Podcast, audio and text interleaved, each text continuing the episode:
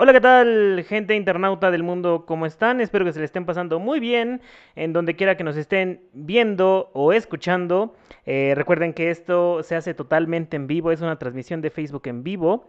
Así que si nos están viendo por YouTube o nos están escuchando por Spotify, eh, les invito a que nos acompañen cada sábado eh, a grabar este programa. El día de hoy, sábado 13, vamos a hablar un poco sobre el fotoperiodismo. Em, el fotoperiodismo es una, yo podría decir que es algo bastante, bastante importante aún hoy en día, porque hay gente que lo pone en duda, para el oficio del periodismo. Hace como unas tres horas me hice la tarea de comprar un periódico, algo que no he hecho en mucho tiempo, y me sorprende mucho la cantidad de imágenes que tiene eh, una nota apoyándose de la fotografía. Justamente compré este periódico y recorté todas las imágenes que vi en las tres primeras páginas. En total son, ¿qué será? 22, mm, 23 imágenes. 22 y 23 imágenes que acompañan todo este periódico, al menos dentro de las tres primeras páginas. Y no sé ustedes, miren, oh, incluso yo me, puedo ver, me puedo ver a través del periódico. Entonces, imagínense un, periódico sin ninguna imagen.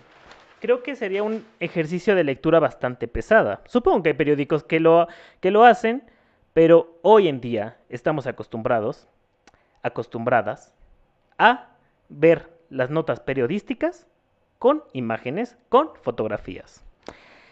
Sean bienvenidos, bienvenidas a este su programa, nuestro programa Gente con Micrófonos, un espacio donde nos gusta crear, hacer y fomentar el diálogo horizontal. Como ya dije, vamos a hablar de fotoperiodismo y en esta ocasión me acompaña un maestro de la fotografía, un maestro con carrera. Este, bueno, no es maestro, es eh, está formándose como licenciado, sin embargo, sí tiene una larga trayectoria como fotoperiodista. El día de hoy me acompaña Galo Cañas. Galo, ¿cómo estás, campeón? Dinos, ¿cómo te sientes hoy el estar aquí en Gente con Micrófonos? ¿Qué onda, Rebo? Muchas gracias. Todas, todos, todes. Eh, bueno, buenas noches a los que nos ven en vivo y buenos días, buenas tardes a quienes escuchan la transmisión después. Espero que estén todos bien. Este, pues me siento muy, eh, emocionado, te agradezco mucho la oportunidad, soy fanático de tu programa, eh, no me pierdo ningún en vivo, es maravilloso estar aquí, la verdad es que me siento entusiasmado. Muchas gracias por la presentación. Eh, pues, ah, bueno, aprovechando la, el espacio, pues te saludo, te, te abrazo de la, distancia, de, egresado a egresado, porque ya, este, ya somos egresados de la, de la tres veces, de la 700 veces H facultad de Ciencias Políticas. Y bueno, pues nada, prosigamos, amigo, tú dime. A lo mejor existe la duda de por qué todo, todos y todas las invitadas son de la facultad. Es porque son mi, son mi banda, son mi raza, eh, son la banda más cercana que tengo. ¿Conoces? Este, por ahí veo un comentario que dicen mi maestro, obvio, el maestro de la fotografía, Galo Cañas. Eh, ¿Quién está y este, Solamente para que sepan, eh, Galo estaba siendo sarcástico porque es la primera vez que ve el programa y está participando en uno. Así que, este. bueno, Galo, eh, ¿cómo podemos comenzar? Mira, yo te dije con anterioridad que varios alumnos y alumnas míos, eh, pues me siguen en mis redes sociales. Entonces, la mayoría, mayoría de las preguntas que hicimos, bueno, que invitamos a hacer a través de Instagram, nos pueden seguir en Instagram, arroba rebo-luis, arroba galocas. Em, la mayoría de las preguntas fueron eh, acerca del oficio, también acerca del oficio a través del COVID. Eh, sin embargo, yo supongo que ellos, ellas, tienen mucha curiosidad porque ya están como en, en el paso para elegir una especialidad. Entonces, Vaya, eh, hicieron muchas preguntas al respecto de la carrera, bueno, más bien del oficio del fotoperiodismo. ¿Te parece si comenzamos un poco con, con eso para, para empezar a abrir el tema? Perfecto. Sí, tú dame. Bueno, va. Dame viada, tú dime, pregúntame las dudas que tengan. Un saludo a todos tus alumnos y alumnas. Por cierto que... Espero que te hayan aprendido algo. Esperemos que sí. Eh, por cierto que si en algún momento ven que nos mentamos la madre o cualquier cosa es normal porque somos compas, este, casi compadres diría yo. Eh, Hermanitos. Entonces, este, pues vaya, si ven que en cualquier momento nos faltamos al respeto es normal, es normal, no se preocupen. Pero vámonos. Vamos a procurar que no sea así, pero Espero que mi mamá no esté viendo la transmisión. Eh, y si la está viendo, que me perdone. Porque... Que nos perdone por ser tan groseros. Exactamente. Vamos a hablar con la propiedad. que se pueda. que alguna vez tu mamá me intentó alburear? Por... Saludos, señora. Este, ah, está bien. Pero Galo, vamos a comenzar, vamos a darle. Oye, vamos, vamos. quiero que me digas desde, desde tu consideración, desde tu experiencia, ¿qué es ser un fotoperiodista? Y aún más importante, o sea, ¿qué es ser fotoperiodista en un país como México? Ya no decir Latinoamérica, sino México, porque el oficio del periodista es eh, un oficio de riesgo, es un oficio bastante peligroso. Pero dinos, ¿qué es ser fotoperiodista? Ah, bueno, pues, ahora sí que en el nombre se lleva la penitencia. Un fotoperiodista es básicamente un periodista que eh, busca hacer una nota a través de las imágenes. ¿A qué me refiero con esto? Bueno, tú como fotoperiodista o como periodista, periodista gráfico, tienes que construir una imagen que sintetice para lo que mostrabas al principio, para que una primera plana o para que una, una, nota tenga una foto, pero que en la foto se sintetice todo lo que abajo va a ser el texto. Y no solo eso, aparte tienes que crear una imagen que sea pues atractiva visualmente, que te cuente una historia y que llame la atención de, del espectador, ¿no? De los lectores. Porque, bueno, pues puedes tener una fotografía eh, completamente sintetizada, pero que no te llamen, no, no te diga más, ¿no? Con esto me refiero, por ejemplo, a fotografías muy oficiales.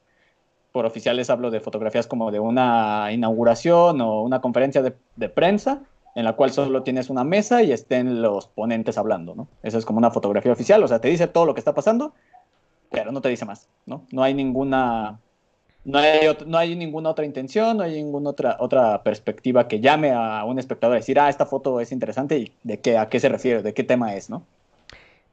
Supongo que... Ah, bueno, sí, sí, sí, adelante, adelante. perdón, para... a la segunda pregunta, pues bueno, eh, contestando a la segunda pregunta, bueno, saben, bueno, para los que sepan, para los que no, pues el ejercicio del periodismo en México, eh, si me equivoco, corríjanme, pero al menos es México el segundo país más peligroso. Para ejercer el fotoperiodismo, bueno, el periodismo en para general. Ejercer el, periodismo en general, eh, después de Siria, y pues Siria es un país en guerra, ¿no? O al menos en estas cuestiones de, conflicto, eh, México es el, uno de los países más peligrosos, sin estar en un conflicto bélico, para ejercer el periodismo. Y con esto remito al ejemplo pasado del 8M, eh, para los que hayan visto la nota, para quienes no, pueden ir compañeras de los medios de la Agencia Internacional F, del Heraldo de México, de 24 horas, y nuestra compañera Graciela López también. Bueno, está Sashenka Gutiérrez, Leslie, eh, Leslie Pérez y Gabriela Esquivel y nuestra compañera Graciela López fueron agredidas en la protesta del 8M eh, a manos de la Secretaría de Seguridad Ciudadana. Entonces, bueno, este solo es un ejemplo y bueno, de aquí nos podríamos remitir a pues un centenar de ejemplos de sexenios y de años pasados. Eh, si ustedes tampoco lo recuerdan, pero pues, trayendo a colación uno, otro en reciente, bueno, reciente en los años de Mancera, fue el asesinato de Rubén Espinosa en la colonia Narvarte, junto con, otra, con eh, cinco chicas cuyos nombres ahorita no, no tengo todos presentes. Eh, una de ellas era, me parece que Regina, que también era Cruz. Entonces, bueno, este es como de los dos, uno de los hechos más lamentables en la ciudad, que al menos en la Ciudad de México se consideraría un oasis para, para la profesión, ¿no? Porque, bueno, pues es el centro, entonces no son las periferias y obviamente no son los estados que tienen un conflicto, digamos, armado por el narcotráfico, ¿no? Donde también pues, es jugarse la vida y todo el respeto para toda la banda de ella. ¿Tú mismo has corrido riesgo en algún momento, Galo? Digo, ya empezamos rudos, pero ¿tú has corrido riesgo, Galo? bueno, este, pues creo que de los riesgos los, eh, los más comunes han sido, puedes terminar noche, siempre, siempre hay un riesgo latente a, a, que te asalten, a que te roben el equipo, y pues el único, digamos, riesgo que he corrido donde alguna vez sufrí alguna cuestión eh, en este sentido por ejercer la profesión fue en una agresión eh, en 2018 cuando era el, el, primer debate electoral en el Palacio de Minería. Y bueno, fue totalmente aparte, ajeno a, esta cuestión del debate, sino fue más bien una, una bronca o una riña que empezó entre comerciantes de Metro Hidalgo y de la policía y se salió de control. Yo era el único que estaba ahí y bueno, pues vámonos para arriba de la patrulla y me remitieron a la delegación en ese momento. No procedió porque uno lo compartía en redes. Si ustedes investigan también mi perfil más abajo por, esos, por esas fechas, ahí está todavía la publicación. Recientemente igual creo que me apareció incluso la, el recuerdo de Facebook. Y este y bueno, no procedió, mi editor igual acudió y bueno, la estrategia de la secretaría fue que hubo una, una mala comunicación, ¿no? Entonces, pues sí, es como el único, la única experiencia que he tenido respecto a una agresión directamente por ejercer, eh, por, hacer fotografía. Y no, y, estos güeyes no te, no te pasearon como suelen hacerlo, como que de repente, o sea, en lugar de que te lleven, lleven directamente a, a la secretaría, bueno, al juzgado, me parece que hay varias personas que las pasean antes, como que las aturden, ¿no te pasó eso, sí? No, no, yo creo que eh, se debió a, que compartí la publicación y tuvo demasiado, demasiado. se puso muy eh, rápido. pues, o Ajá, o sea, se corrió muy rápido que inmediatamente que me llevan a la delegación ni siquiera me bajan, porque bueno, me llevaron aparte, eh, o sea, me llevaron en una camioneta junto con el conductor del taxi por quien empezó la riña o por quien se armó el conflicto. Entonces, este, no me bajan, a él sí lo llevan a, la delegación, lo, meten al juzgado, pero a mí no me bajan y esperan a que llegue el jefe de... Me dejan, me bajan, él me platica, me habían retirado mi equipo y me lo trajeron en una bolsa de, una bolsa de evidencia, entonces pues fue como lo único, pero no, no procedió a nada más y fue como directo. Ya después de ahí acudió mi editor y fue quien, pues digamos, platicamos ambos, oye, ¿qué pasó? ¿No? Que hubo una mala comunicación, disculpen, casi casi disculpen, aquí están sus cosas, este, que tengan buena tarde cámara, ¿no? Tremenda. bueno, por lo menos, o sea, qué bueno, al Chile qué bueno que eh, tu accionar fue rápido, ¿no? O sea, como de, güey, voy a publicar rápido esto, güey, me dieron un levantón. Este, si no, pues quién sabe qué hubiera pasado, ¿no? Con esos cabrones no se sabe. Eh, oye, pero Galo, eh, regresémonos un poquito, ¿no? Me fui muy recio, me fui muy recio a preguntarte qué pedo. Eh, ya los espantaste, ya no quieren estudiar periodismo. Ya, no quieren estudiar periodismo, justamente eso voy, ¿no? ¿Cómo le entran a este mundo, no? O sea, por ejemplo, tú ya llevas una trayectoria de cuatro, cinco eh, años, me parece, más o menos, ¿no? ¿Cómo, ¿Cómo es que le llegaste a este mundo del fotoperiodismo? O sea, ¿él te buscó, eh, te buscó el mundo del fotoperiodismo o tú lo buscaste? ¿Qué es lo que pasó primero? Pues es una conexión bastante, bastante curiosa, eh, interesante. Eh, bueno, lo que yo siempre platico es que yo en la secundaria es cuando elijo la fotografía porque yo iba en una escuela privada. Eh, saludos al Centro de Educación al Centro de Educación Centro de Integración Educativa, el CIE. ahí había un taller de foto y vaya, pues, en realidad yo, yo tenía que tomar una materia que fuera una llamaban una materia tecnológica y había taller de foto, dibujo y me parece computación y otro taller ahí que no recuerdo. Entonces yo escogí fotografía como que fue lo primero, lo que me llamó, justamente habían comprado una cámara digital en mi casa como por ese, ese, tiempo.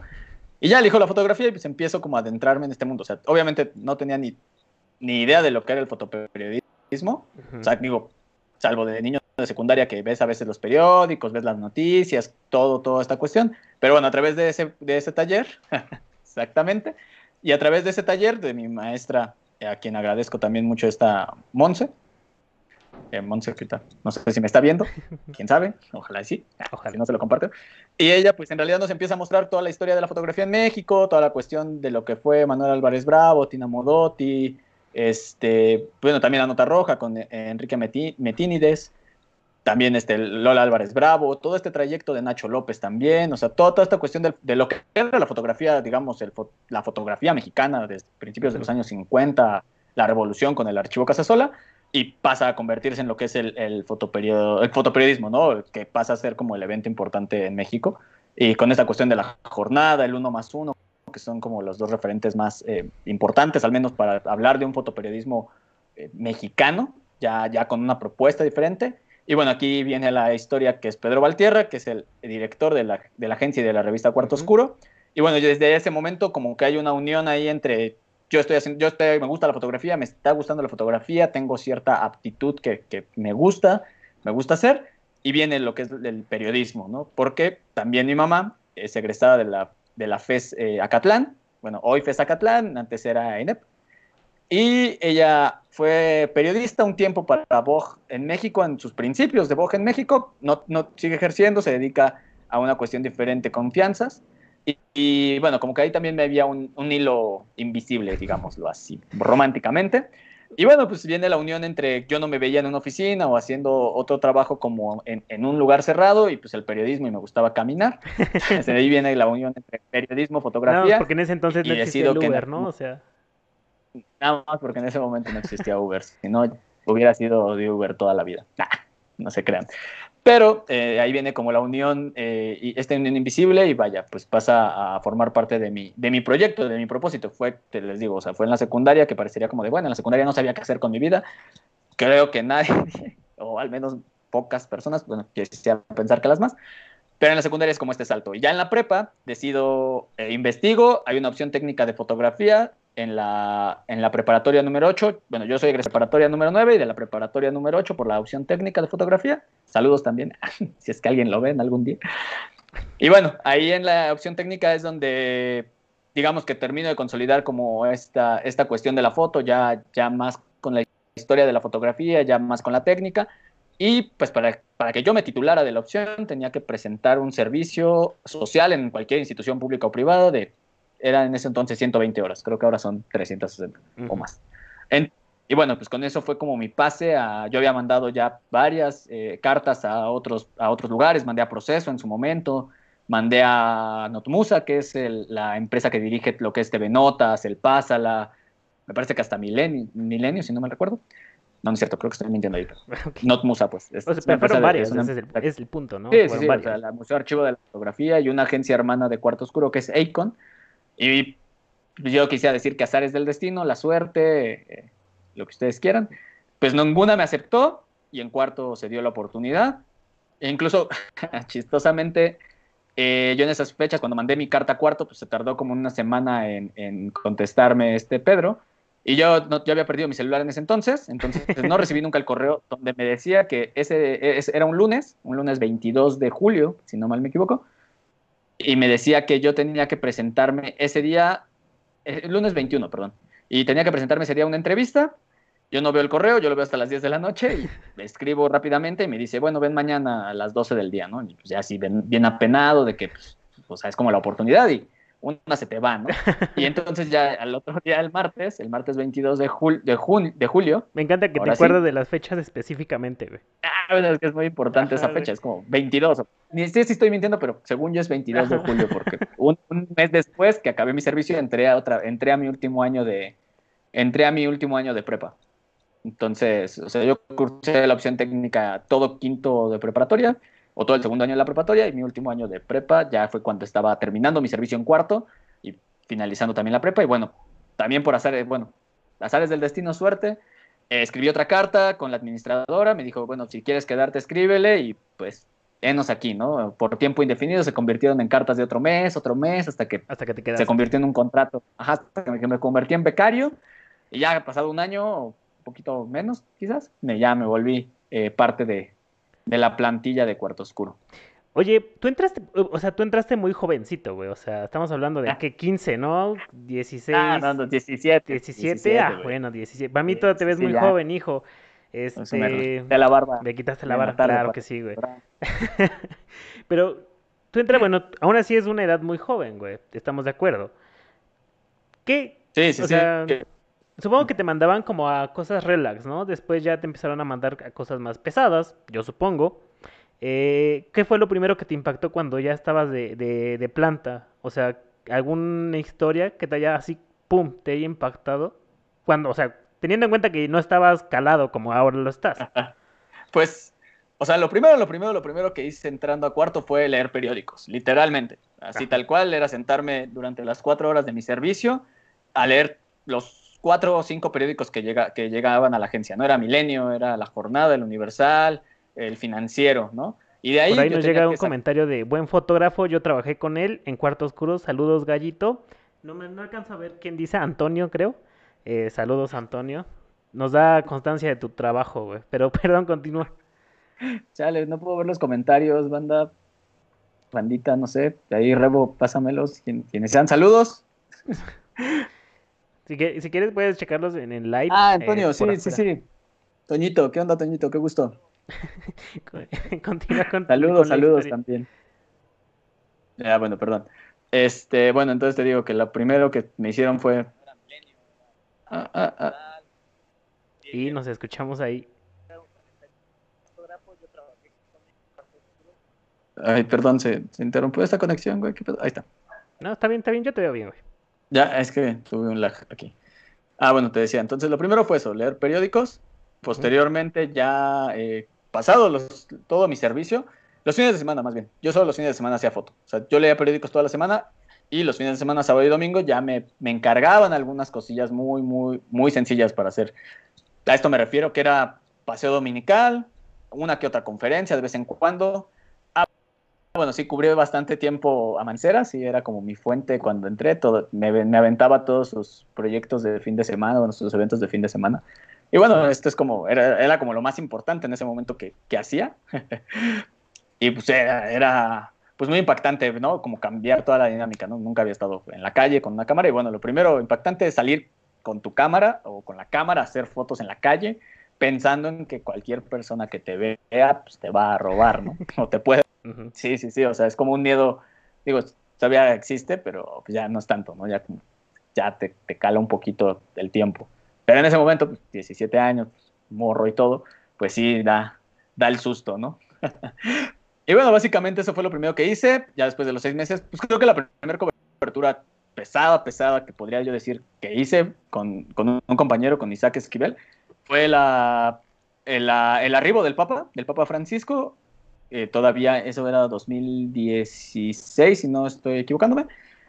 Y bueno, con el arribo del Papa Francisco fue mi primera cobertura como ya, ya, ya fuerte. O sea, fuerte me refiero porque nos citaron a las, 10 de la, a las 9 de la mañana para que nos subieran a los camiones del, del, ejército, para que nos trasladaran a lo que era el hangar presidencial y de ahí fueron 9 de la mañana hasta las 12 del día que nos trasladaron y de las 12 del día nos bajaron hasta las 3 de la tarde y el Papa arribaba a las 7, 8 de la noche, ¿no? Entonces fueron, o sea, literalmente 10, 12 horas de, estar ahí esperando, de estar ahí parados, bajo el sol, con agua o entre medio agua y sin agua y, y sin comida, porque ya no te dejaron pasar nada y pues el ejército no te iba a dar nada, ¿verdad?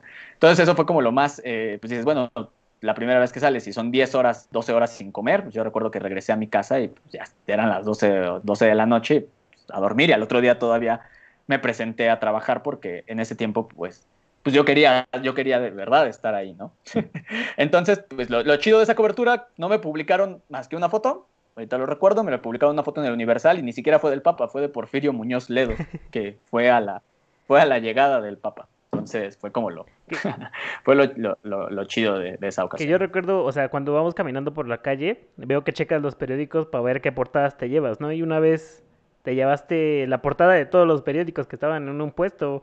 O sea, porque era una foto muy cabrona, no me acuerdo cuál era, la verdad, ni me acuerdo el evento, pero sí recuerdo que dijiste, ah, una, dos, tres, y tu foto estaba en una de esos, este, en la mayoría de esos periódicos que vimos, güey. No, tú tampoco te estás ah, de recordar. de recordar qué foto dices y no me acuerdo. qué pena. qué pena. Qué horrible. Qué pena, qué pena, qué pena. Oye, por ahí nos llegó como la pregunta de una, de una alumna justamente, saludos Melanie, si estás viéndonos por ahí. Eh, saludos Melanie. De que nos preguntaba, bueno, te preguntaba acerca de, eh, ¿cómo podría formularla? Supongo que estaría bien de que nos digas cómo se trabaja en una agencia, ¿no? Porque ella como que suponía que tú eliges los temas que vas a fotografiar, ¿no? Pero de hecho la agencia te dice, ah, cubres tal cosa, eh, pero dinos tú, mejor, tú, le sabes a cómo trabaja una agencia. Ah, bueno, eh, saludos Melanie, de cualquier manera, gracias por la pregunta.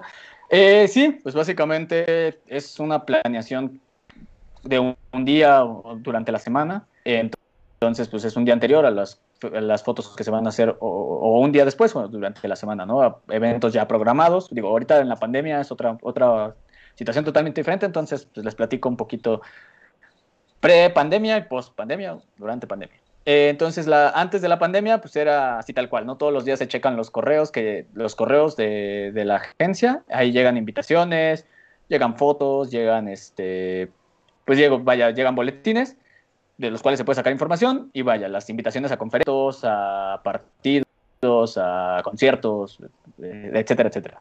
Entonces, pues vamos agendando y vamos descartando. Ahorita somos ocho personas aquí en Cuarto Oscuro, en activo en la ciudad. Y, este, y bueno, eh, nos dividimos, digamos, trabajamos, bueno, yo por ejemplo hoy trabajé y, mañana descanso y el lunes. Entonces mañana hay otro equipo. Y ya lo que resta de la semana trabajamos los ocho. Entonces ahí nos dividimos en, digamos, en dos equipos, cuatro y cuatro, los el viernes y sábado, domingo y lunes. Entonces, lo que sucede es esto. Les digo, un día antes de agenda a quién va a ir a qué eventos y usual, antes de la pandemia eran unos dos, tres eventos dependiendo del día, qué tan cargado estaba. Siempre la expectativa de que puede salir un evento más o que pueda salir algo de lo que llaman un bomberazo de emergencia y tienes que dejar todo o terminas de trabajar muy noche y vas a, a, lo otro que salió, porque es importante, porque fue de último momento, lo que ustedes quieran. Entonces, básicamente, esa es una, esa es una dinámica. Y bueno, durante la pandemia, pues todo esto se cancela, entonces hay que estar otra vez informándose, otra vez leyendo las cuestiones de, relevancia. Bueno, pues obviamente sabemos que están los hospitales, sabemos que está la cuestión de las aglomeraciones, la ciudad vacía, el transporte, eh, qué gastos genera los médicos, etcétera, etcétera, ¿no?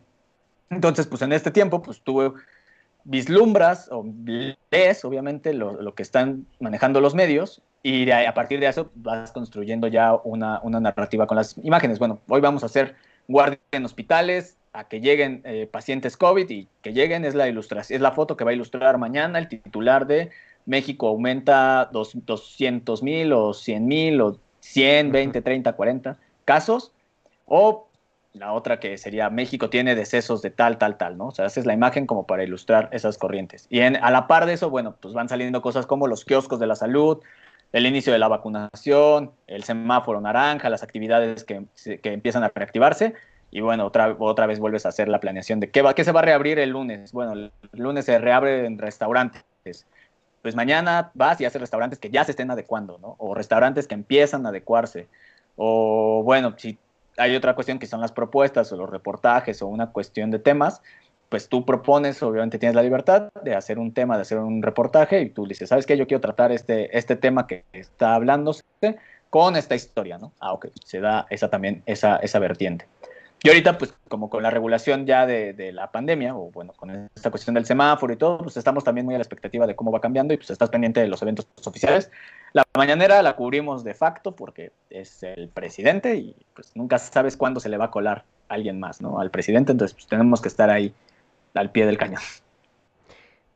Oye, ¿tú cómo comparas tu trabajo hoy con tu trabajo de antes? O sea, por ejemplo, si ves un cambio en la calidad de tu foto o de tu ojo fotógrafo, por ejemplo, eh, yo supongo que lo vas entrenando, ¿no? Como que de repente ya ves eh, como la narrativa dentro de la foto del cuadro, del cuadro que quieres captar, ¿no? Eh, ¿sí, ves alguna diferencia hoy a hace cuatro años?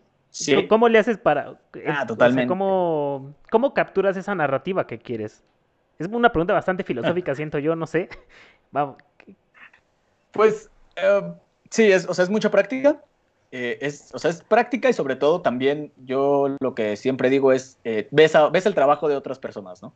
Tienes que ver el trabajo de otros fotógrafos, tienes que ver lo que publican los medios y pues tú mismo tienes que hacer una evaluación. Obviamente también lo, la, los compañeros de la agencia, eh, Moisés, en su momento Isaac, Diego, ahorita Jaso, Usagi, digo, estoy hablando como muy al aire pensando que todos los conocen. Saludos para todas básicamente las personas que... Saludos para toda la banda. Básicamente es, todos nos decimos o observamos las fotos y se hacen comentarios, ¿no? El editor, en este caso, es Moisés, los días, que, los días que, que, él está es Moisés y viernes y sábado me toca a mí hacer ese papel en, un punto, ayudar con eso.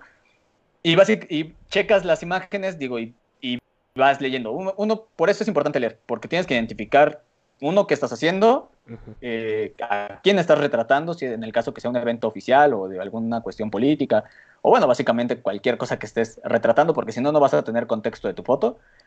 Eh, cuidar, obviamente, los, la cuestión de la fotografía, sí es una cuestión mucha de práctica, pero también vas tú mismo puliendo los detalles que quieres hacer sea, si antes, por ejemplo, pues tú decías, para mí la foto es una foto en gran angular o toda la, la panorámica, ahora ya dices, bueno, pues hoy voy a intentar una foto cerrada, ¿no? Un detalle de, un evento, un detalle de alguien, del personaje, un detalle de, de, no sé, de, de, la mano, del pie, de los ojos. Ahora voy a hacer una foto que solo se vea la cara y ahora que solo se vea la cintura, ¿no? Etcétera. O sea, todo eso, todo eso influye en el sentido en que tú ya vas viendo, o sea, tú ya hiciste las fotos para vender, digamos, a los medios y de ahí vas a proponer qué otras cosas estás viendo tú en la imagen. Por eso digamos que es importante pues observar todo el, todo el, todo el contexto de la, de la toma y bueno, obviamente la práctica ya has cubierto eventos parecidos, ya has estado con, con el presidente en eventos de protocolo, ya has estado en partidos de fútbol, dices, ok, va a suceder en este momento, si sucede esto, va a pasar esto. O esta persona pasó por aquí, tiene que regresar por aquí. Hay que ser bastante intuitivo, ¿no? O sea... Sí, tienes que intuir, o sea, el, la hora cambia, o sea, si tú llegaste al evento a las 11 del y dura una hora, a las 12 del día ya hay otra luz completamente diferente, ¿no? Entonces ahí tienes un margen de una hora para observar cómo los cambios de luz también dan cambios en el contraste, en las sombras, en la perspectiva, en el personaje. Entonces no es lo mismo hacer una foto del presidente a las 11 del día con una luz que digamos está en un plano a 45 grados o se está poniendo casi a 90, que hacer una, una luz aquí, ¿no? Una luz cenital que te crea sombras muy duras, que te crea las arrugas, que te crea este, todo, ¿no? Es que te marca un contraste muy, muy fuerte y no hay sombras, por ejemplo. Y no es lo mismo hacer una foto en un interior con una luz que tienes una luz aquí arriba de, un, bueno, de un faro o de alguna lámpara de, un auditorio que hacer una foto con flash, ¿no? Si es que utilizas flash. Entonces, o sea, tienes que conocer como todos esos valores de la luz y pues tú mismo ir buscando, porque a lo mejor te puedes quedar parado en un mismo punto todo el evento y desde ahí vas a hacer todas las imágenes, pero si tú te mueves a la esquina derecha, a la esquina izquierda, abajo, arriba, te pones la cámara arriba, la bajas, te bajas tú más, juegas con las sombras, juegas con, los momentos, eh, o sea, todo eso construye ya una, una imagen totalmente diferente aunque sea el mismo evento. Ya si te quedaras parado en un solo espacio. No mames, o sea, me sorprende todo lo que me dices porque yo nunca lo hubiera tomado en cuenta, güey. o sea, de hecho, o sea, me sorprende mucho lo, lo, lo bien planteado que lo tienes al final. Creo que es la experiencia hablando. Eh, por ahí nos dicen, eres el mejor Francis. Dani, Dani Vázquez por ahí nos dice que eres el mejor Francis. No, o sea, yo respeto mucho, mucho el trabajo de Galo, porque justamente ya le sabe este, al pedo. O sea, imagínense, yo nunca hubiera considerado como, obviamente uno ya lo sabe de práctica, yo nunca hubiera considerado eh, como el planteamiento del ángulo, el planteamiento de la luz, ¿no? O sea, en verdad es eh, la experiencia hablando. Oye, ¿alguna vez la has cagado en alguna cobertura? Así que digas, hijo de su pinche cola, ya la cagué.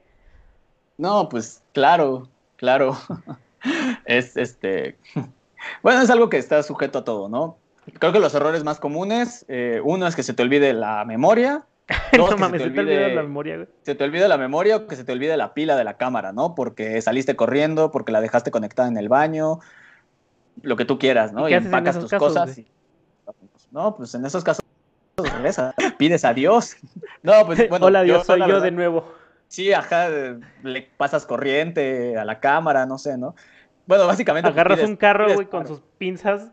Sí, sí, sí. O sea, Páseme corriente, jefe, rápido. Le compras unas doble A y le haces un remache.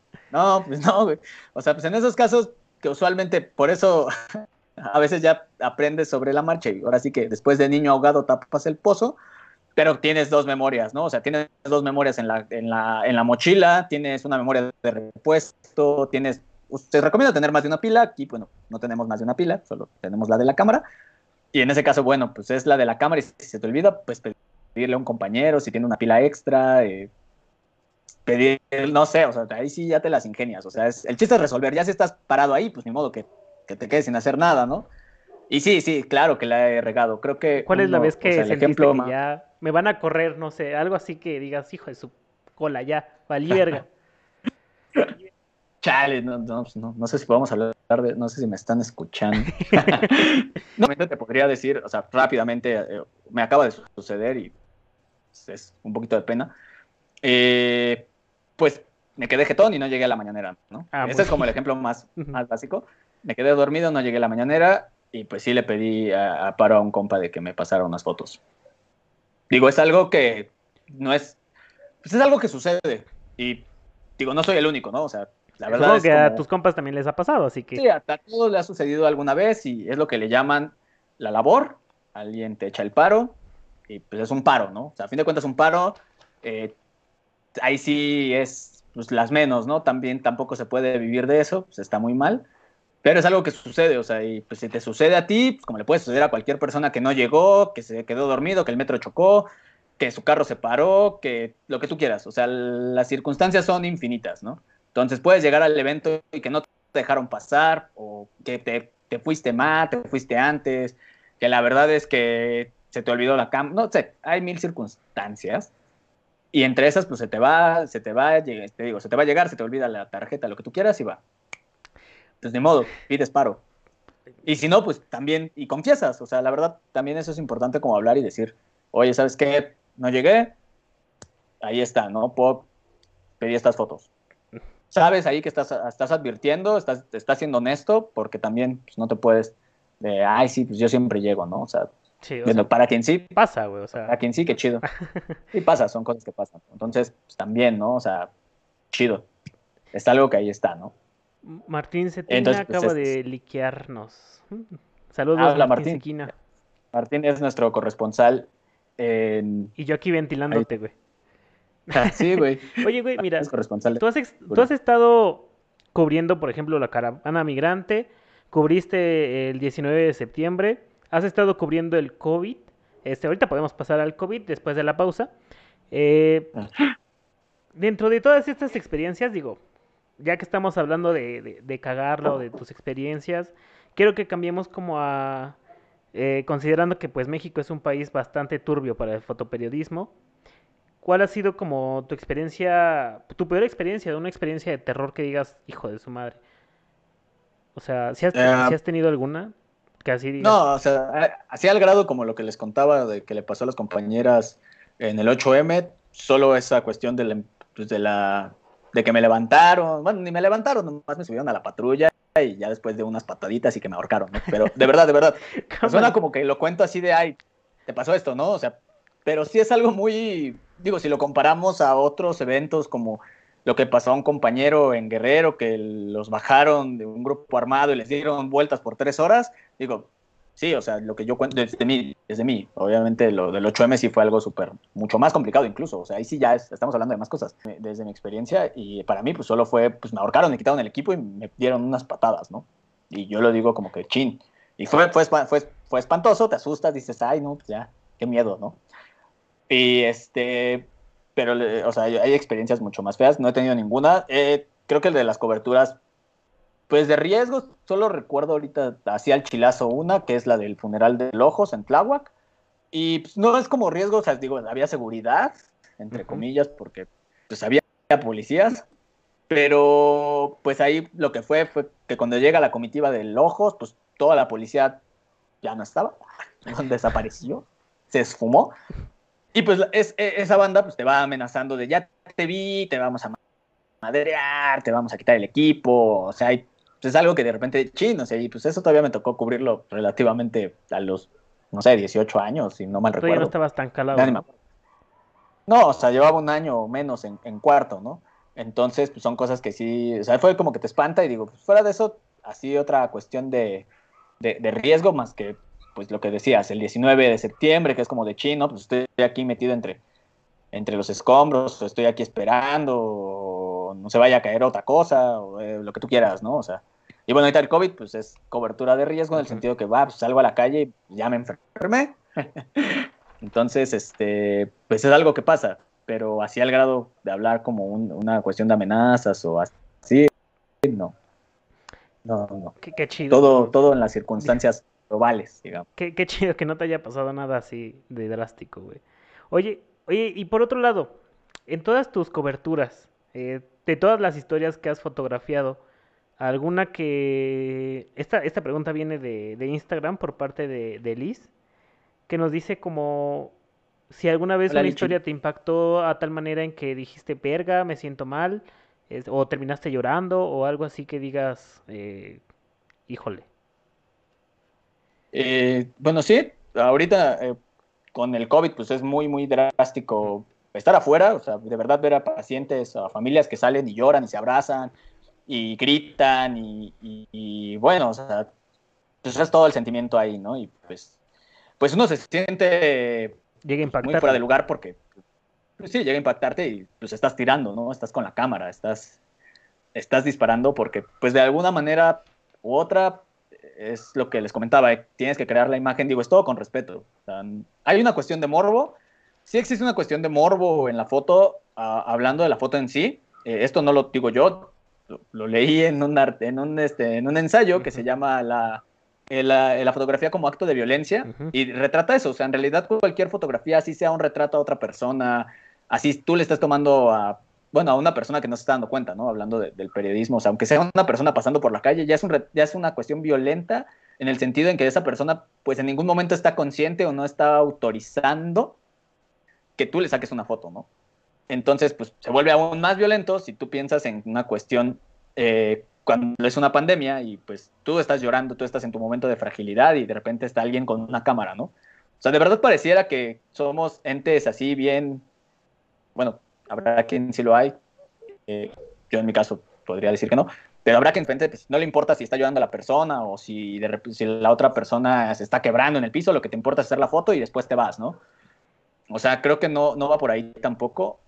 Y obviamente, pues sí te sientes mal, pero pues por otro lado piensas, ok, si yo no hago esta foto, mañana qué ilustro, ¿no? O sea, ¿qué va a ilustrar de verdad? Es una escena tan, tan fuerte como lo que es el llanto, el COVID, eh, y si yo no muestro esta imagen, pues la gente a lo mejor no, no, no, entiende también la dimensión, ¿no? O sea, también hablamos de dimensiones y, y, de cuestiones de imágenes. O sea, todo se puede hacer, se puede hacer fotos de pues, casi de todo. Y pues tenemos el ejemplo de las fotos de guerra.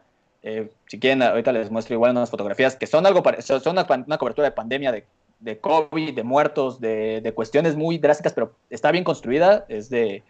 Eh, hay, bueno, Morenati estuvo también un parte y también este ahorita les digo el nombre que se me acaba de ir. Dale. Eh, Fabio Bucciarelli. Fabio es, eh, ustedes lo vieron, estuvo también en, el New York Times y es toda la cobertura en la parte de Italia, que fue uno de los países más afectados, y son fotografías de personas que sacan en, que la sacan en traje, que la sacan en cápsulas, de personas en sus hogares, que pues es una cuestión íntima y, y drástica, y ahí está, ¿no? Está la foto y pues volvemos, ¿no? O sea, es una foto que impacta, pero que tú no la ves violenta, ¿no? Y en el caso, pues, en el caso de, México también pasa pues, algo similar. La gente llora afuera. Ahorita recordando, pues, también en el 19 de septiembre me tocó una experiencia que a mí me dolió. Bueno, fueron dos. Una es afuera del INCIFO, eh, allí por Valderas. Sobre Valderas es, eh, bueno, lo que ahora es el, bueno, el Instituto Nacional de Ciencias Forenses. Y son, llegan de repente una camioneta, son chicas que tienen una, eh, pues son chicas con ascendencia asiática, que iban a identificar o iban a buscar a una, a su hija, a su amiga de, de la fábrica que se cae en la Doctores. ahí en, ahorita se me olvidó la calle, pero está pegado ahí. Entonces de repente se, se bajan y tú ves esto, bueno, esperas y salen llorando, ¿no? Y bueno, las fotos están, eh, bueno, ahorita se las comparto, sí, sí, están en el Instagram, pero eh, es esta cuestión, ¿no? O sea, la gente está llorando y pues, ¿cómo le enseñas? es, es esto, ¿no? Y la otra historia, que esa no dice la foto, pero tengo la historia aquí porque estaba ahí, fue en Álvaro Obregón 286, el edificio que se cae ahí sobre Álvaro Obregón, en la, en la Condesa. Y había un chavo que nos ve que estamos haciendo foto y, me, está viendo el edificio y me pregunta, y yo le pregunto, ¿quién está? Y me dice que está su mejor amigo. Y él le dice que el güey nomás está esperando, que nomás está esperando, ¿no? Pero que él va a salir. O sea, dices, bueno, pues, ¿qué onda? No? Aquí estoy yo eh, viendo hacia el edificio que se, está, que se cayó, donde la gente está intentando, está haciendo una foto. Y aquí está este familiar, este amigo, e, esta otra persona que está con su ser amado esperándolo. Y, bueno, pues, ¿qué, qué, qué, juega y qué pasa ahí, no? creo que en ese momento pues, son esas historias. Y ahorita en la pandemia igual me vino a la mente la foto que igual está en mi Instagram. Es una señora que en el puente de la raza se sube y está saludando, ¿no? Está saludando hacia, el, hacia la raza, yo no sabía qué estaba pasando, y de repente baja y me pregunta, ¿no? Así muy, muy, muy discreta y muy, pues muy normal, ¿para qué son las fotos? Le comento que soy de una agencia, y me dice, ah, sí, es que yo tengo a mi hija ahí internada y desde aquí la veo y la saludo, ¿no? sea, pues dices, chale, o sea, pues, detrás de la imagen pues también hay una, hay una historia muy, muy complicada y que dice, chin, o sea, yo estoy aquí, ¿no?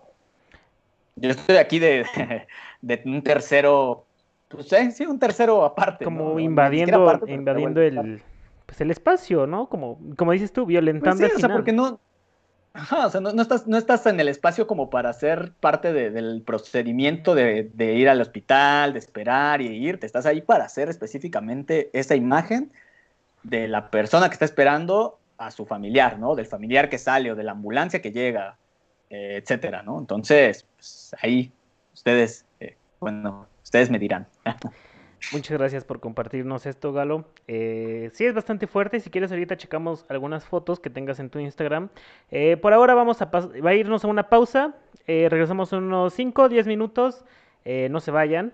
tenemos todavía mucho que compartir. Galo todavía tiene mucho que, que compartirnos.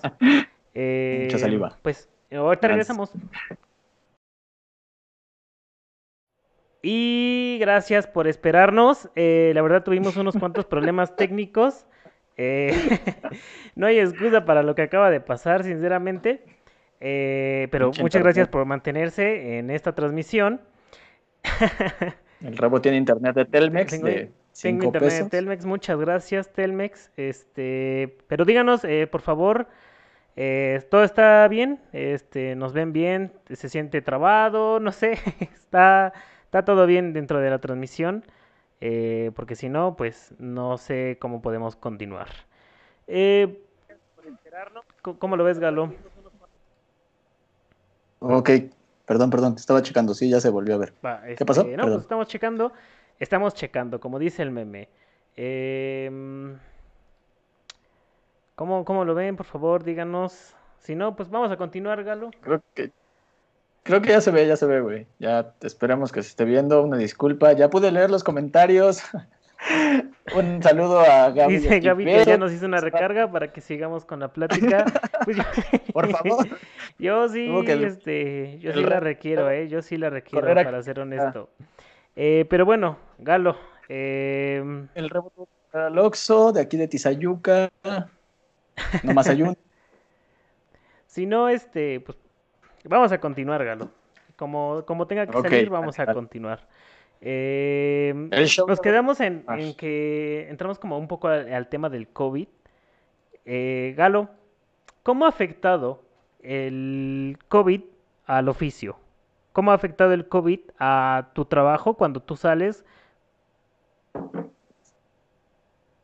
Pues uh, es una pregunta, o sea, a mí personalmente yo ya me enfermé, me enfermé en diciembre pasado y pues me afectó en el sentido en que pues, te tienes que quedar en casa, ¿no? Entonces, pensándolo en un nivel eh, ya de alguien, de una persona que tiene que salir al día y, trabajar, bueno, pues ahí es una reducción de, ingresos eh, considerable.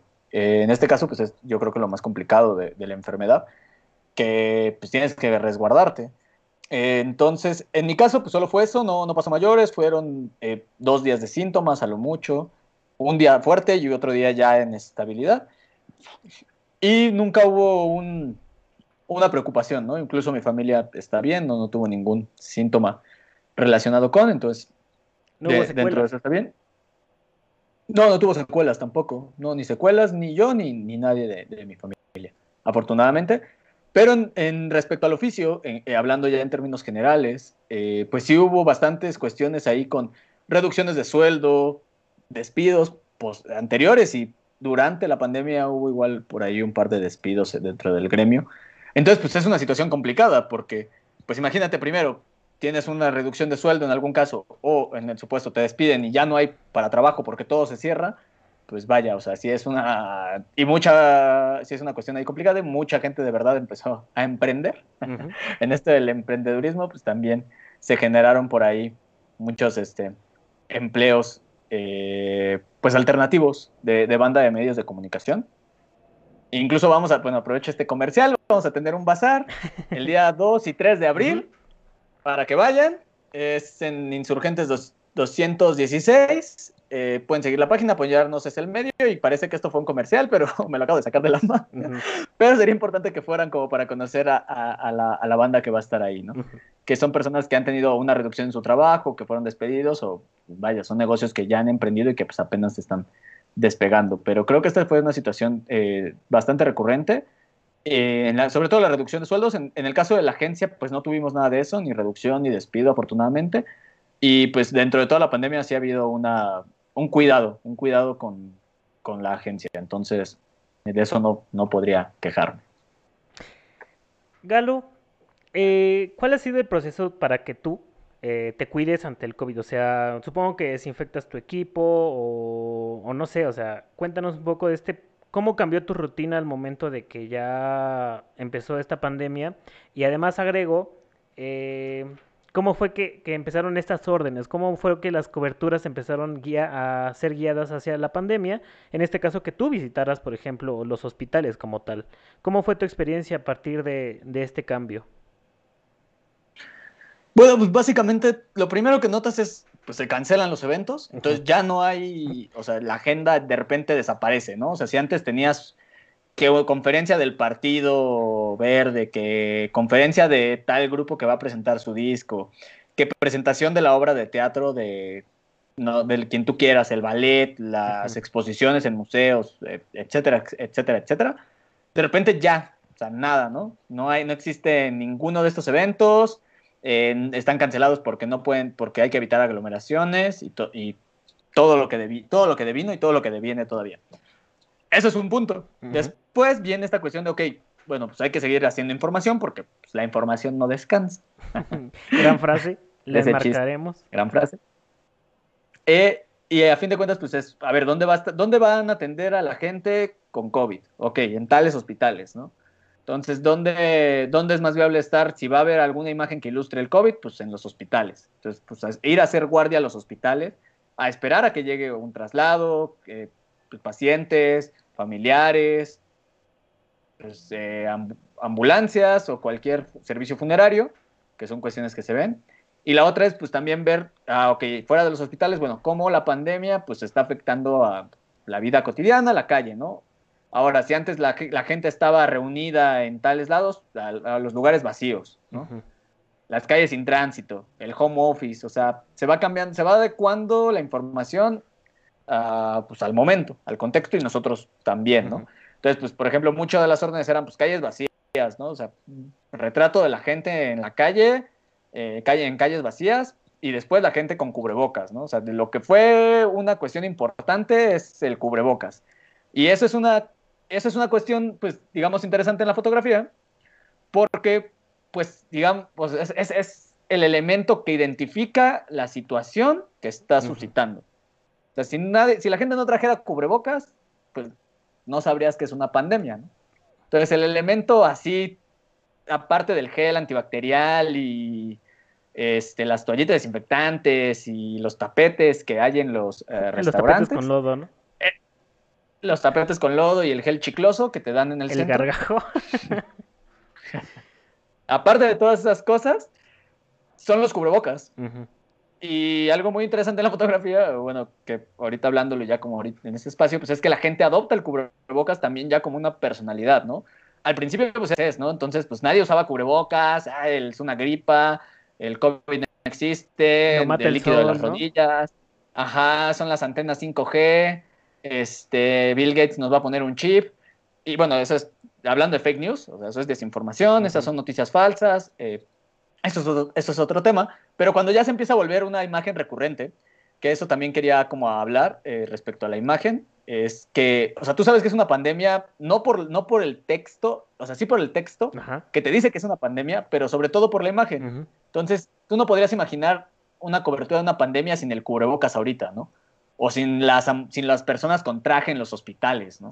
Entonces esa es la cuestión importante que regresamos un poco a lo que hablas al principio, Rebo, de que, o sea, tú ves las imágenes del periódico y las, y las recortas y les pones atención. Bueno, es, a fin de cuentas, la imagen no te está diciendo otra cosa, ¿no? O sea, la imagen solo te está retratando un momento específico de un lugar, de un tiempo, un, de un acontecimiento, pero no te está diciendo más. Todo es una narrativa que se construye a través también del texto, ¿no? La nota. Entonces, si tú ves a una persona con un traje eh, en una ambulancia que lleva una cápsula y la nota abajo dice tantos contagios eh, han suscitado en la Ciudad de México, eh, de inmediato, digamos, relacionas, ¿no? Es circular. Entonces tú ves la imagen y relacionas a que un contagio equivale a que te trasladen a, un hospital en la ambulancia, ¿no? Entonces, pues vas creando también cómo se lee la pandemia dentro de los medios pues cómo entiendes que hay una pandemia, ¿no? Entonces ahora la imagen es la gente en la calle con el cubrebocas y con los cubrebocas de bigote, con las cubrebocas que no son cubrebocas, que nomás son una plaquita aquí transparente que deja ver la boca y no entiendo. Es un pedazo de papel casi, además papel cebolla, ¿no? O sea, ni siquiera es un papel. Ajá, es como un acetato y la gente los usa como cubrebocas porque también es eso, o sea, la interpretación de evitar, o sea, como algo que sea una barrera de la, de la boca, pero pues, pues, que esté abierto, ¿no? Porque no puede respirar, o sea, también es, algo muy gracioso que se ha dado conforme a la pandemia y es esta cuestión, como la, adopción del cubrebocas, ¿no? Y puede ser que el cubrebocas en realidad pues, no funciona, porque que no son tricapa, que si son de tela, que si son de esponja, que si lo compraste en el tianguis afuera de Hospital General o si, si, lo compraste al valedor que se subió al metro a venderlo a 10 pesos. El valedor que está en el semáforo y le sopla la bolsita, ¿no? y... Ajá, exacto, y le sopla la bolsa y te lo da. O el que lo agarra con su mano de repente en, la esquina y, ah, sí, aquí está su cubrebocas, así. y de repente, pues ya nomás crea un sentido de, seguridad del cubrebocas, ¿no? Digo, no es que no se use, es importante, obviamente. Pero toda la algo interesante que se puede ver ahora es que la gente, si tú ves a la gente ahorita ya, o sea, fuera de la foto, o sea, como verla a la gente en la cotidianidad, el cubrebocas es un elemento de, de personalidad, de distinción, de, que no estás, o sea, no estás como, no es cualquier cubrebocas, ¿no? O sea, puede ser un cubrebocas. Cubrebocas Gucci, ¿no? Este... Ajá, puede ser un cubrebocas Gucci, porque también ese fue otro, con, otro momento interesante de la pandemia, que de repente, pues ya, o sea, hasta los maniquís traen cubrebocas, ¿no? Entonces ya, o sea, ya no solo es la, ya no solo es parte de, de un elemento de seguridad, es un elemento de moda y pues va cambiando una dinámica de cómo se retrata la, pandemia, porque entonces ahora ves las imágenes de la gente en los restaurantes, afuera de los restaurantes, en la vía pública, ocupando espacios de, los, de los este, parquímetros, y la gente con, o sea, muy normal y el mesero con la careta y cubrebocas y guantes, ¿no? Y ahora ves la imagen muy normal de, de una señora con un cubrebocas que parece casco de los Power Rangers.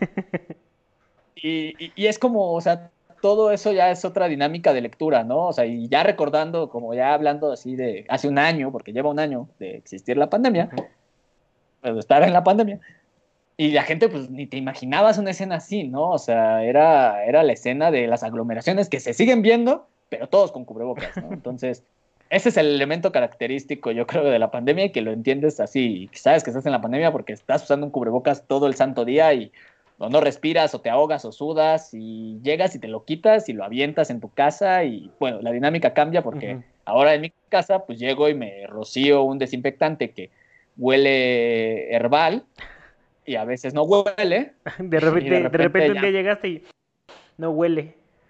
Ajá, y no huele, y eh, a, veces huele a bacacho, ¿no? Entonces me dan ganas de echarle una coca o al gel antibacterial, no, no se crean, y entonces la dinámica, ¿no? Ahora llegas a tu casa y te tienes por forzosamente, o sea, ya sientes hasta raro no, no hacerlo, ¿no? sientes, sientes esta cuestión de que traes algo, ¿no? Y te desinfectas, te echas el spray, te echas en los pies, la ropa la dejas afuera o la mochila del equipo la pones este, fuera del contacto y, ya tu ropa, tu sudadera o tu playera la pones en, en la ropa sucia.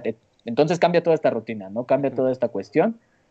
Y para salir es lo mismo, tienes que salir y te, ya traes tu cubrebocas, en la, pues en la calle ya no reconoces a nadie porque solo le ves los ojos y de vez en cuando hablan, y pues, etcétera, etcétera, y, pues el gel, ¿no? El gel que en todos lados te lo ponen, en todos lados, algunos es chicloso, algunos es más alcohol, en otros es spray, en otros ni, ni hay gel. y entonces es como esta cuestión de la dinámica en la cual pues empiezas a adoptar ya estos momentos que parecen ya, o sea, de la vida cotidiana, que son, a fin de cuentas, pues cómo avanza también la vida dentro de una cuestión así, ¿no? De salud. Y bueno, ahorita pues la, vacunación es otra dinámica, ¿no? La de la vacunación, de ir a hacer el registro, de formarte, de esperar. Entonces es, es es muy interesante, digo, ya fuera como de la cuestión fotográfica, sino más bien ver como el cambio de, de, actitud, es ver el cambio de, Digo, porque ahorita estamos hablando a, la distancia, ¿no? Está también este espacio. Sí, el, pues, programa es surgimiento de la pandemia, así que. Ajá, a raíz, este es un, en realidad este canal surgió parte como un proyecto de pandemia también, entonces es interesante también ver esa dinámica, ¿no? Que, que hay que, que construir espacios ahora digitales, el, el, la cuestión de las rentas, o sea, todo, todo, todo eso, pues es así, como, ya viéndolo fuera, ¿no? del, del marco de la fotografía, pues es toda una dinámica que, pues que ha cambiado y que, pues, esperas que quizás cambie y ya que todos estemos vacunados, quizás volveremos, pero habrá sus, sus resiliencias, ¿no? Sus cuestiones que vas a decir, ay, pues ahora ni pensar que me voy a rolar una caguama entre cinco personas que no traen un cubrebocas o que no sé si están enfermas, ¿no? O, ay, ni, pensar en que pues, el cigarro de repente lo compartías eh, saliendo del antro con, un valedor que sabrá Dios dónde, dónde estaba, ¿no? Va a pasar mucho tiempo antes de que regresemos a esas dinámicas. Incluso yo tengo, tengo esta historia de antes de que antes de que empezara la pandemia, un febrero, eh, llegó un vendedor de, de, flores, me parece, a una pulcata donde fui con unos amigos y unas amigas y pidió un trago de nuestra caguama, ¿no? Y yo soy bien desinhibido y le dije, ah, pues date, ¿no? Entonces yo creo que, eh, vaya, yo creo que lo pensaría dos veces antes de volverlo a hacer, incluso lo pensaría dos veces ahora, incluso aunque no hubiera pandemia, ¿no? Porque que uno se da cuenta de lo insalubre que es este, que es la vida una vez que te tocó una pandemia, ¿no? O sea, ya cuando te tienes que cuidar te das cuenta, güey, todo el tiempo estuve con los fluidos de otra persona en mi cara, ¿sabes? No, y déjate de eso, ya como que tocar el transporte, o sea, ya hablando fuera de, o sea, ya subirte al metro y agarrar el barandal del metro que antes era algo como de, ah, sí, ¿no? El barandal y llegabas y todavía te comprabas unos, unos chetos de la gente que, de la banda que se subía a vender al, metro y cámara, ¿no? Pues así como iba, fa, fa, fa pues entrabas y te... O sea, no es algo que o sea, ahorita igual y lo haces, pero ya lo piensas como de, ay, chin, ¿no? ¿Qué me estaré llevando a la boca, ¿no? Entonces, como que sí hay cuestiones ahí que ya ahorita la piensas y es el lavado de manos, ¿no? Que ya parece también este, eh, un dogma, ¿no? O sea, llegas y te lavas las manos, te enjuagas la cara y te digo, te echas spray y después de ese proceso ya puedes como entrar libremente a tu casa y sentir que estás limpio, ¿no? Galo, eh, ¿Tú sentiste culo cuando, para los que no saben, culo es miedo o, así, un sentimiento de, miedo? Este, ¿Te dio culo continuar con tu trabajo al final? Porque, pues, o sea, había gente que podía hacer su, su chamba home office, pero tú, que tienes que ir a, los lugares o a los eventos o a cualquier lugar, o sea, tienes que seguir saliendo porque, como dices tú, la información no descansa. ¿Tuviste, te fuiste culo al salir? Y aún más agrego, ah. eh, ¿tuviste culo al ir a los hospitales? Cuando te dijeron, güey, te toca ir al hospital este, general a cubrir este, el COVID, ¿no? Pues creo que al principio sí, de verdad no, no, no se vislumbra. O sea, en un principio es como de, bueno, vamos a adoptar el cubrebocas, ¿no? Pero es algo que no estás nada acostumbrado a usar, ¿no? Y, y creo que ha sido también una evolución de la pandemia, como que al principio era este, este, ¿cómo llamarlo? Esta histeria, esta, como, como este miedo de repente a que iba, ya llegó el virus, entonces de repente se acabaron los cubrebocas y se acabó el gel y hubo como ahí una escasez muy, muy cabrona, entonces comprabas un cubrebocas KN95 de 200 pesos, ahorita ya venden el KN95 a 15 pesos, ¿no? Y lo vende quien tú quieras, ¿no? Entonces creo que pues fue adoptar esta dinámica, no daba miedo, pues era algo como que volvemos al punto en el cual piensas, chin, pues, pues quién sale, ¿no? Lo que, toda esta cuestión de los esenciales, ¿no? O sea, pues quién tiene que trabajar, los repartidores, lo, la, gente de limpieza, la, gente de, pues, o sea, hablando ya de policías, periódicos, eh, etcétera, ¿no? O sea, gente que dices, bueno, pues no, no es como que pares, ya no, ya no hay nada, ¿no? Creo que pues la, la preocupación existía, aunque lo veía muy lejos, hasta que ahora sí que hasta que me tocó. Porque pues empiezas a escuchar de casos como, ah, bueno, es que ya le da tal persona, ¿no? Y de repente ya las cifras aumentan. Entonces como que también esta sobreinformación de, de datos, de cifras, de hoy llevamos mil muertos, hoy llevamos eh, cien mil contagiados. Eh, de repente pues vas a los, o sea, a mí no me tocó ir a panteones, eh, mucha banda de cuarto oscuro. Estuvo en los panteones, yo por las fotos, pero en los hospitales ves que llegan y llegan ambulancias, ves que la gente sale llorando, ves que los pantones se están llenando y de repente pues es toda esta cuestión de, ay, güey, no, pues sí, ya está más cerca, ¿no? Y de repente le da a la vecina y, de la, y la vecina se muere, ¿no? Bueno, historias así, ¿no? De que en una cuadra se contagiaron todos y se murieron cuatro, ¿no? Entonces, pues dices, bueno, pues es que, pues a, fin de cuentas también es un compromiso con el oficio, o sea, es un compromiso con, con que tú tienes que salir a, hacer las imágenes, porque, pues, si nos quedamos sin imágenes, pues qué lectura de la pandemia habría, ¿no? O sea, podría, ahora digo, poniendo un caso muy, muy, muy exagerado de, podría decir el gobierno que hay 100 contagiados, ¿no? O que hay solo 20 hospitalizados y de repente las imágenes, ¿no? Pues las imágenes arrojan otra cosa, ¿no? O que se están llevando bien los protocolos y de repente pues, las imágenes te dicen otra cosa. Cabe resaltar, y esto es eh, algo que obvio es el periodismo, sí, pero toda información, toda, todo medio, toda nota, toda foto está mediada por quien la escribe, quien la hace. Entonces, nada es, nada es 100% realidad. Nada es 100% eh, eso es lo que está sucediendo. Pero volvíamos a la parte en la cual te das una idea de cómo se lee la, la pandemia. Si tú estás viendo que en tantos hospitales llegaron y llegaron pacientes, de las fotos y tú dices, aquí en este hospital, aquí hay cinco fotos de cinco personas que llegaron, pues y en otros hospitales hay otras diez personas que llegaron y otras diez, pues como que los datos tampoco salen. Entonces como que es una lectura también ahí de, pues de que tienes que leer y tienes que informar a la gente de cómo se está viviendo en ciertos lugares, cómo se, cómo se está viendo eh, cómo se lee que, pues, sí, o sea, de que, que, hay otras escenas, de que hay otras, otras cuestiones y, y, con eso construyes toda esta, cómo se percibe la, la, pandemia en México, ¿no? digo, en México específicamente.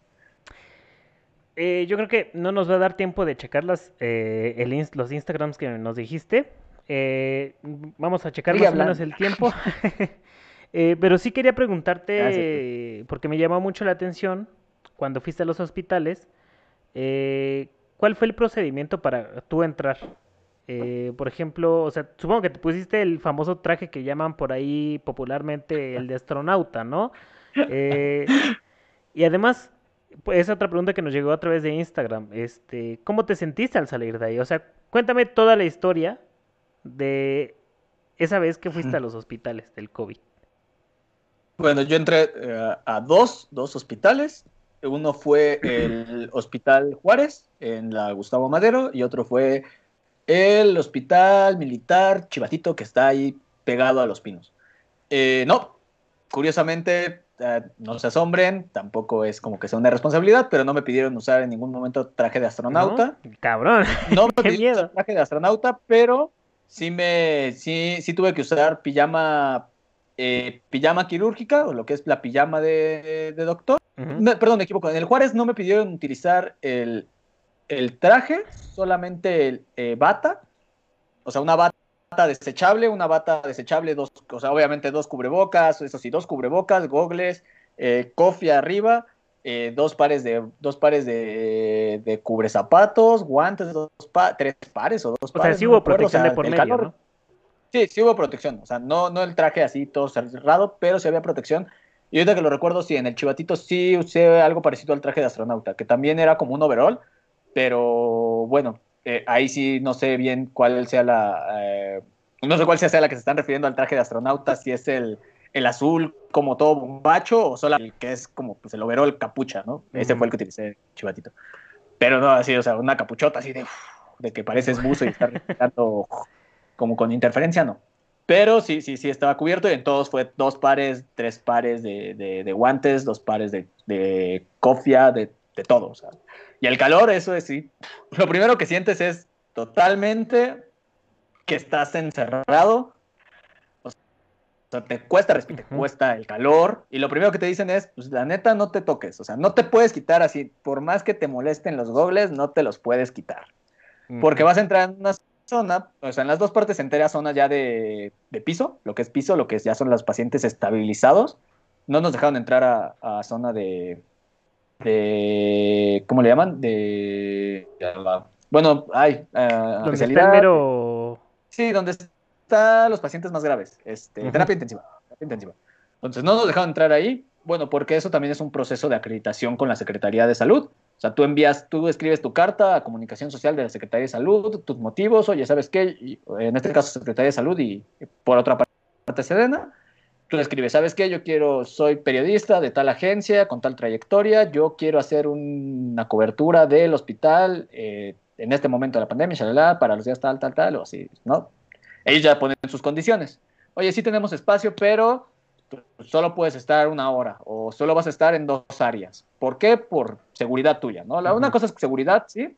Y otra cosa pues también es, ya pensándolo un poquito más grande, pues es que también no le conviene, pues que si tú entras y de repente pues alguien se les quiebra ahí o hay un mal manejo o lo que tú sepas sí, sí, sí, para que no se, eh, se fugue ahí la información, ¿no? Claro, o sea, que pues se están protegiendo también ellos, ¿no? De las imágenes de... Porque algo que también creó mucha expectativa, mucha eh, incertidumbre durante la pandemia fue eso, que cuando entran los pacientes, pues les retiran como todo contacto. Ya después se implementó el programa este de videollamadas con los familiares, pero antes pues era como una desconexión total, ¿no? Y de repente, pues entraba tu paciente y ya, ¿no? Ya no sabías dónde estaba. ¿Y salía vivo o salía con la noticia de que había fallecido? Te avisaban, sí, te avisaban a la hora, ay, ¿sabes qué? Pues se nos quebró, ¿no? Y pues ahí tienes una escena como quizás lo que pasó en Ecatepec, que fue como también un parte de, la histeria, ¿no? De esta cuestión de, oye, pues, ¿qué está pasando? No, es que no nos dice nada. Es que esto que el otro, ¿no? O sea, también es una cuestión ahí muy, muy de, pues, pues de, desesperación. Ya después se implementó un programa, el programa este les digo, de como de ver, de, videollamadas, que fue como lo que relajó también los ánimos, ¿no? De, de, los familiares o la angustia, ¿no? Porque a fin de cuentas es una angustia. Entonces, bueno, en este sentido, pues la, comunicación social de las dependencias es quien dicta los, eh, quien dicta los, los, los límites, los parámetros, y bueno, ya de ahí te aprueban y pues te dan cita y vas. Y bueno, pues de ahí la primera experiencia, les digo, pues es que de repente te cubres así con, nunca, nunca había estado en un hospital, entonces pues te cubren con pijama quirúrgica, te cubren con bata desechable, dos cofias, dos gogles, guantes, pues te sientes ajeno, no estás acostumbrado, entonces sientes calor, ¿no? Sientes calor, este, totalmente. Y eso es lo más, creo que lo más como complicado, porque tampoco llevas el celular ni nada, entonces pues el tiempo es bien bien relativo, ¿no? Literalmente, o sea, el tiempo es relativo, pero más ahí porque pues dices, te, metes y estás respirando y como que medio que hablas y medio que escuchas y tienes que gritar para que, para que escuches y para que escuchen. Y bueno, una, anécdota ahí en el Hospital Juárez fue que un paciente que estaba ahí me dijo, es que yo no sé ni, yo no sé qué, qué día, cuánto tiempo llevo, pero sé qué hora del día es como porque, el, porque hay una sombra de un árbol que se ve desde aquí, ¿no? Y pues si la sombra está en tal punto, pues yo ya sé que pasó una hora o ya tal, tal momento, ¿no? O tal las 12, las 3, ¿no? Eso fue como algo muy, muy, muy cabrón, porque pues ya de repente vislumbras que si hay personas que llevan 15 días ahí dentro, pues ni... Y que no saben ni qué pedo, ¿no? O sea... Ajá, no sabes ni qué, a lo mejor qué día es, o en qué o si son las 4 o las 5. Digo, sabes que es la noche porque pues, ya no hay luz, ¿no? Pero y sabes que es el día porque pues, hay de repente luz, pero pues empiezas a perder también como esa perspectiva, creo yo, ¿no? Eso fue algo que, que sucedió. Y pues es, es ya cuando sales, porque igual yo me tomé mi tiempo, digo, estar ahí una hora, al menos una hora y media en, ambos casos, eh, pues es algo que, que, sí platicas, ¿no? O sea, yo platico un poquito con, con los pacientes, bueno, les pregunté su nombre, les hice las fotos y podía hacerle foto, porque también esta cuestión de, la, pues, de los permisos, de, de, todo, ¿no? De la autorización. Por la situación, sobre todo, que es una, como una, un momento delicado para, para quienes están ahí. Entonces, pues eh, fue eso y pues sí te da como pues, escosor, ¿no? Porque sales y vas acompañado y sales acompañado por alguien del hospital y ya es otra área, ¿no? Entonces sales de repente de una área toda con gente que no sabes quién es más que porque tienen nombres escritos de que si es Karen o si es David o si es Fátima, si es Luz. Eh, las personas pues también sabes quiénes son porque tienen su ficha de, de nombre y las ves que tienen tubo, o sea, algunos pues tienen los, los, respiradores con oxígeno, algunos se, ven que están bien, pero se paran y están débiles, se ven flacos, eh, pues es una situación totalmente diferente a, algo que haya visto, primero que nada. Y sales, y pues salen, y lo primero que te dicen, a ver, este es el protocolo de entrada y este es el protocolo de salida. Te vas a quitar primero los cubrezapatos, el primer par, y te quitas el primer par y lo depositas cuidadosamente en la bolsa de roja de residuos biológicos, ¿no? Y ahí vas. Ahora, te, echas gel, ¿no? Y ahora en el segundo par, te quitas los primeros guantes y los metes así, los corres hacia adentro para que no toquen la exterior. O sea, es todo un protocolo lento para que tú no, no, no, no esparzas el virus en esa área o no el virus no rebote y no entre y no respires y te echas gel y te quitas la cofia y alejas el, el y alejas los gogles y los pones en una solución desinfectante y el cubrebocas igual te lo quitas sin tocarte tus ojos ni nada y lo echas otra vez al residuos biológicos y ya, te sales y pues igual te recomiendan así, oye, pues ahorita estás limpio, y, pero en cuanto llegues a casa, la ropa que traes la pones en bolsa, la mandas a lavar y te bañas, ¿no? Entonces, pues es todo ese protocolo como de, pues nunca lo has hecho, pues obviamente es cansado, es tardío, pues es como de chino. También todas esas indicaciones para evitar pues algo, algo mayor. Cabrón, no, no me hubiera imaginado que fuera así, güey. O sea, y además lo pienso, te escucho y pienso que tú nada más lo viviste una vez, güey. Los médicos tienen que vivirlo diario, los que están atendiendo eso. Entonces, eh, no puedo decir otra cosa más que me quedo sorprendido. O sea, sí esperaba como la, historia. O sea, sí esperaba impactarme, pero no tanto, güey. Pero Galo, eh, no me queda más que agradecerte tu participación el día de hoy y también agradecer todo lo que nos has dicho el día de hoy. Eh, agradecer tu oficio, cabrón. O sea, yo por los comentarios que he leído hoy, que vamos a leer unos cuantos comentarios, eh, pues hay banda que Dime quiénes comentan porque no veo. Este, vamos, a leerlos un poquito. Mira, vamos a desde el inicio. Eh, Roberto Gonzalito desde el inicio nos dijo mi maestro, ¿no? Galo, te admira. Em, Mario Jasso, saludos, Master. Eh, maestro Roger, Mario Jasso de Roger, Master, Galo Cañas, este, Abril, Morales. Este, Abril decía caminar y caminar y caminar cuando, apenas empezábamos. Que es, es este el ah, espera, espera, voy a mandar un saludo especial, obviamente, a, Abril Elizabeth Juárez Gómez. Te amo mucho. Gracias por todo tu apoyo y por estar en la transmisión en vivo. Qué precioso eres, Galo. Mucho, mi amor. Gracias. Es, es, es importante y es muy inspirador. Muchas gracias. te amo.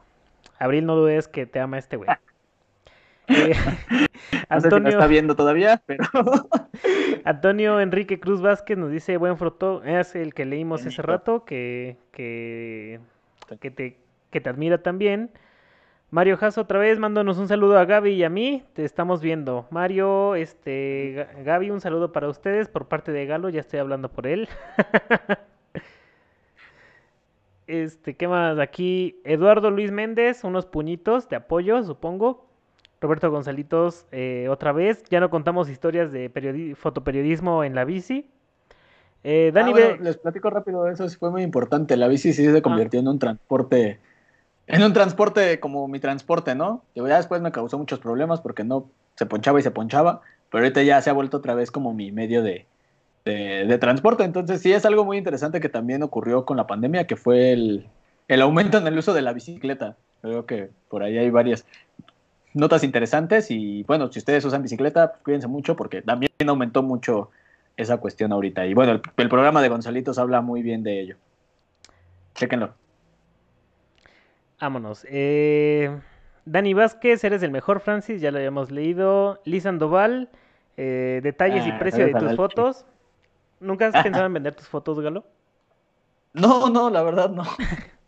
Que por cierto, a, mí y a Liz, que para los que no saben, Liz es mi novia. Eh, un saludo para ti, amor. Eh, eh, nos prometió unas fotos enmarcadas para, para nuestra, nuestra casita. nunca, llegaron, nunca llegaron este, esas, esas fotos, o sea, ¿qué pedo, Galo? Se cambiaron de casa, güey, y ya no, no había casa. Y ya no había ya no hay fotos, por ende, ¿no?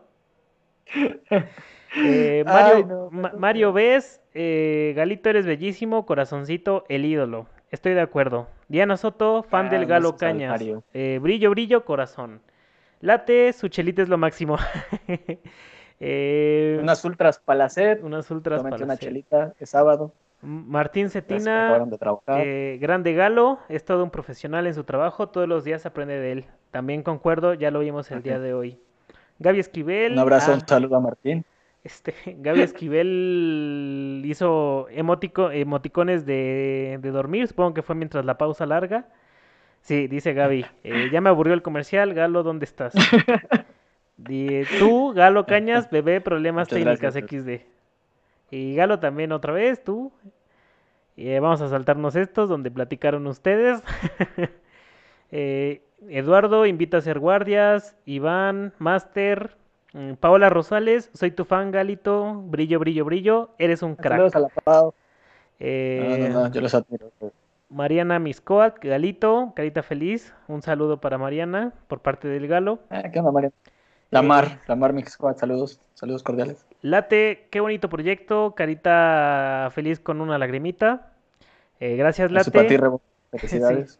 Gracias, gracias, Galo. Gracias, Late. Felicidades, Rebo. Cómete el mundo. Ah, no, cómete el pinche mundo. Hay que recalcar, cómete el pinche mundo. Muchas gracias, Late. Este, eso intentamos, en eso estamos.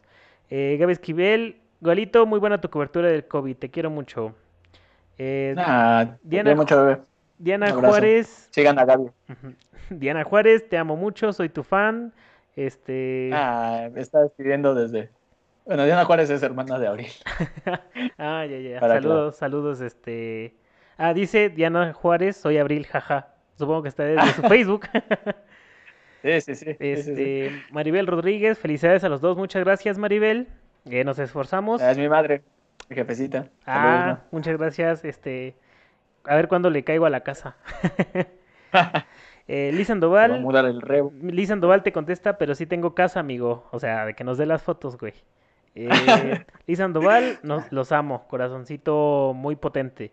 Eh, por último, Daniel Galeana, saludo al maestro Galo. Y Iván Villanueva, jálate a Michoacán, Galito.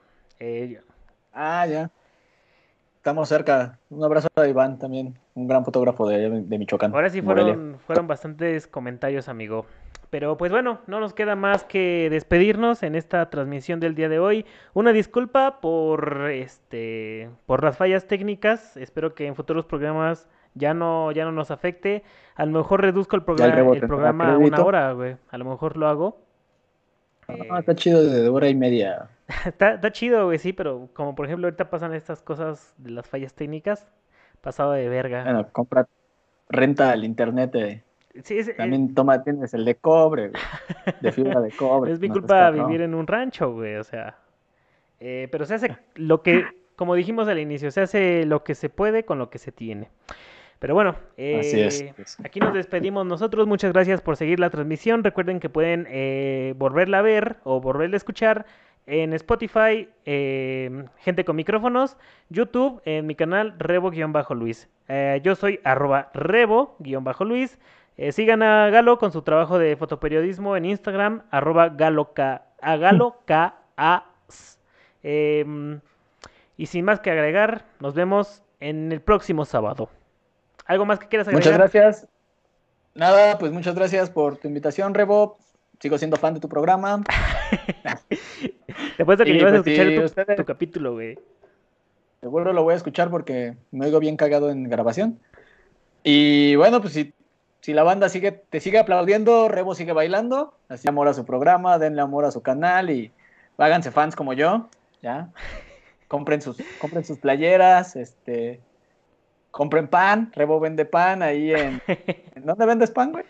Eh, en, un, en un municipio del Estado de México. Ah.